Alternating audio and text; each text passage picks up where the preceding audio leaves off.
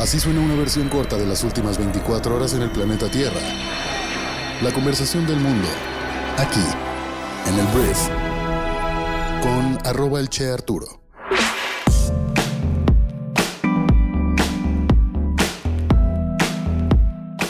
Muy buenos días, bienvenidas, bienvenidos a esto que es el brief para este martes 23 de enero. En este podcast vas a informarte con un resumen de las noticias que debes conocer el día de hoy para ser una persona bien informada y yo soy Arturo Salazar, tu anfitrión y uno de los fundadores de Briefy. Muchísimas gracias por estar aquí y vamos a comenzar con esto que es el brief. Arranquemos hablando de México y tengo que hablar de la Ciudad de México, en específico que este año también elegirá a quién será el nuevo jefe o jefa de gobierno durante los próximos seis años.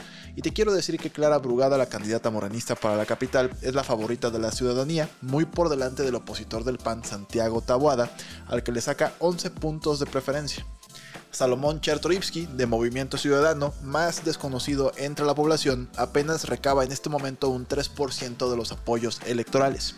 Los comicios del 2 de junio dejarán ver si la exalcaldesa de Iztapalapa ha sabido mantener la ventaja que le otorga esta encuesta de Encol encargada por el diario El País, para la que se entrevistó entre el 11 y el 15 de enero a 1014 personas en sus viviendas.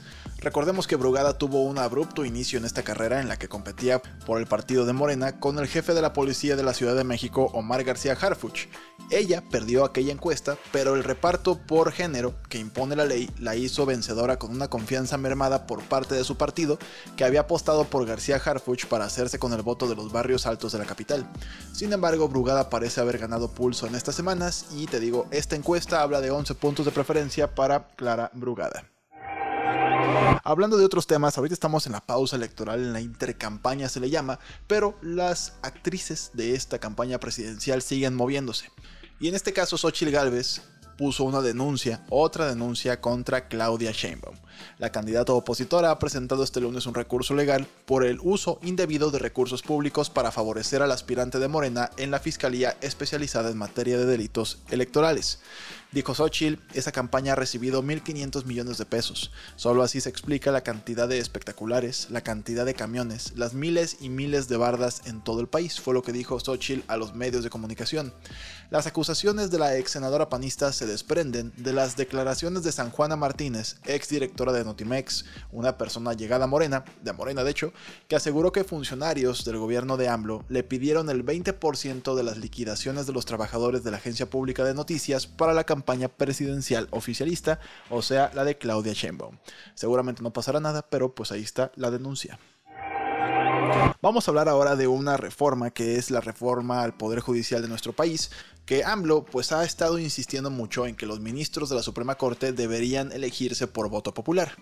Y dos ministros de la Suprema Corte en retiro, Arturo Saldívar y Olga Sánchez Cordero, han expresado su rechazo a una elección total de los jueces de la Judicatura por voto popular, como propone AMLO. Las opiniones de Saldívar y Sánchez Cordero son de peso porque ambos son aliados de AMLO y colaboran en su movimiento político.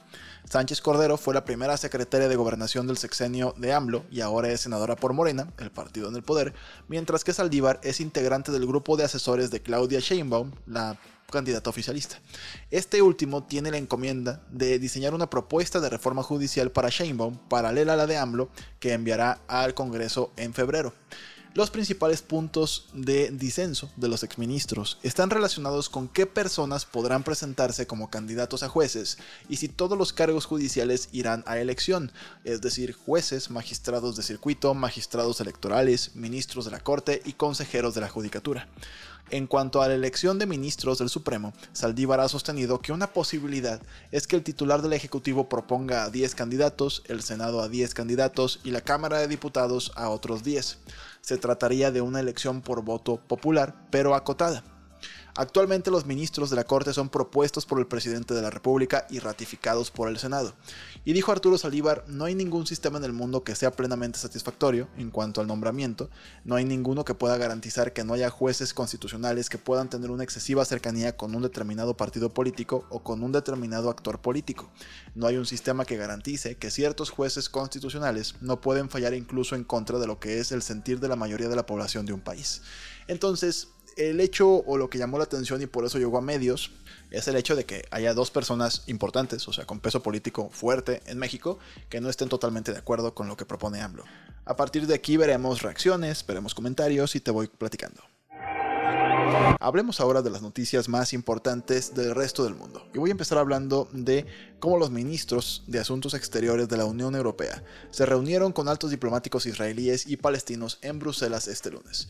Antes de las conversaciones, varios ministros dijeron que la creación de un Estado palestino es el único camino para lograr la paz. Joseph Borrell, el jefe de política exterior del bloque europeo, quiere discutir una solución de dos estados. Benjamin Netanyahu, primer ministro de Israel, dijo la semana pasada que se opone a la idea de un Estado palestino. Ron DeSantis abandonó la carrera presidencial republicana y apoyó, le hizo el endorsement, como le llaman, a el expresidente más naranja del mundo, el señor Donald Trump. DeSantis, el popular gobernador de Florida de 45 años, luchó bastante por ganar impulso, pero no lo logró. Realmente se desinfló su campaña, no hizo mucho por ganar votos ni preferencias. Suspendió su campaña dos días antes de que New Hampshire vaya a las urnas para la interna republicana. Su ex rival, Nikki Haley, espera tener una buena actuación ahí, pero la neta ya ganó Donaldo. O sea, ya no, no ganó la elección, pero sí la interna. Yo no creo que haya forma de que alguien le pueda quitar la dominación presidencial a Donaldo, a menos de que sea un tema judicial, un tema que lo metan a la cárcel, lo cual también lo veo muy poco probable. Vamos a hablar ahora de negocios. Voy a empezar hablando de ExxonMobil, que es una petrolera, un productor de gasolinas, de muchos temas energéticos, que ayer presentó una demanda contra dos grupos de inversionistas que propusieron una votación de los accionistas sobre nuevos objetivos climáticos. Follow This, un fondo de activistas inversionistas de Ámsterdam y Arjuna Capital, un asesor de inversiones, quieren que Exxon acelere su reducción de emisiones de carbono. El gigante petrolero pues dice en la demanda que los inversionistas están motivados por una agenda extrema, y esto está pasando mucho en las empresas de este tipo últimamente. Llegan grandes cantidades de capital administrados por personas que son activistas y con base a billetazos, ya dentro de los inversionistas importantes de una empresa, pues le exigen a la empresa que haga cosas con el poder que tienen como inversionistas. Y ante todo esto, pues Exxon está demandando. Vamos a hablar de la Administración Federal de Aviación de Estados Unidos, la FAA, que recomendó ayer a las aerolíneas que operan aviones Boeing 737-900ER que inspeccionen las puertas selladas para asegurarse de que estén bien sujetas, después de que algunos operadores informaran de problemas no especificados con los pernos.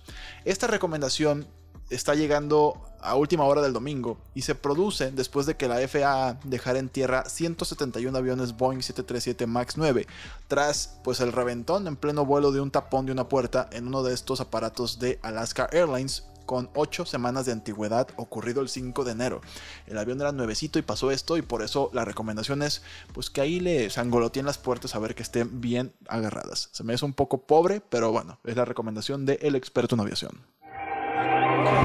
Hablemos de tecnología porque los lentes de realidad aumentada de Apple Vision Pro ya fueron habilitados para empezar a venderse este viernes para compras anticipadas en línea en Estados Unidos, lo que requiere escaneos de cabeza y prescripciones visuales de los potenciales clientes, mientras la compañía avanza con el lanzamiento de su más reciente producto importante en medio de preocupaciones sobre la fabricación, los altos costos y el atractivo del mercado. Antes de su lanzamiento al mercado el 2 de febrero, hay tres versiones de los modelos disponibles para ordenar online, incluidos unos lentes de 256 GB por 3.500 dólares, de 512 GB por 3.700 dólares y de 1 TB por 3.900 dólares. Durante todo el proceso de pedido anticipado, los clientes deben usar su iPhone o iPad para escanear su cabeza, lo que permite que los lentes se ajusten correctamente al usuario. Además, tendrán la opción de agregar inserciones ópticas por un costo adicional, incluidos lectores y opciones de lentes recetados por 99 y 149 dólares respectivamente. Estos lentes, este, este auricular, este visor de realidad aumentada, tal cual tendrá tu graduación de lentes. Por eso cuesta lo que cuesta. Lo entiendo, pero de todas formas se me hace súper caro. Hablemos ahora de Camerún que inició el primer programa de vacunación sistemática contra la malaria para niños del mundo. La vacuna ha sido desarrollada por GSK, una farmacéutica británica, y el gobierno de Camerún tiene la intención de administrarlo a 250.000 niños entre 2024 y 2025. La malaria, si no lo sabes, mata a alrededor de medio millón de niños menores de 5 años en África cada año, y el continente representa el 95% de las muertes por malaria en el mundo. Los bancos comerciales de China mantuvieron sus tasas de interés sin cambios según datos publicados este lunes por el Banco Popular de China. La semana pasada el Banco Central también obtuvo o mantuvo más bien los tipos estables, a pesar de las previsiones de un recorte. Sin embargo, los analistas creen que es probable que se produzcan recortes de tipos en los próximos meses, ya que el país está lidiando con la deflación, una desaceleración del sector inmobiliario y un sentimiento débil de los inversionistas. Australia suspendió las solicitudes de su programa de visa dorada de Golden Visa, que otorgaba a los inversionistas adinerados el derecho a la residencia. Desde el año 2012 se han concedido miles de visas y el 85% de los solicitantes seleccionados procedían de China. El gobierno dijo que el plan estaba proporcionando malos resultados económicos y será reemplazado por más visas para trabajadores calificados. No solamente hay que tener lana para ser residente de Australia. Hablemos de Gianni Infantino, que es el presidente de la FIFA, el organismo rector mundial del fútbol, que dijo que los equipos deberán o deberían perder automáticamente los partidos si son abandonados debido al comportamiento racista de sus aficionados. Su llamado se produce luego de suspensiones en Sheffield, en Inglaterra, y Udine, en Italia, el sábado después de que jugadores negros en equipos visitantes sufrieran abusos. Las reglas actuales de la FIFA dicen que los juegos pueden suspenderse dos veces y luego cancelarse si el abuso persiste. Se me parece algo que debería suceder. Si el equipo o su afición es racista, que pierda el equipo, por supuesto. Muchísimas gracias por estar aquí. Esta fue la conversación del mundo para este martes. Espero que te genere mucho valor. Gracias por suscribirte a Briefy. Neta, gracias, porque hay mucha gente que lo está haciendo, que están entrando y conociendo nuestra plataforma, que es básicamente un empujón para todos aquellos hombres y mujeres que están en los negocios. Briefy lo que hace es usar inteligencia artificial para encontrar el conocimiento de negocios más importante del mundo, de las mejores publicaciones y más exclusivas, y lo que hace es resumirlo para que puedas leer o escuchar artículos o resúmenes de libros y puedas así prepararte todos los días en 15 minutos en alguna habilidad clave para los negocios de hoy y del mañana.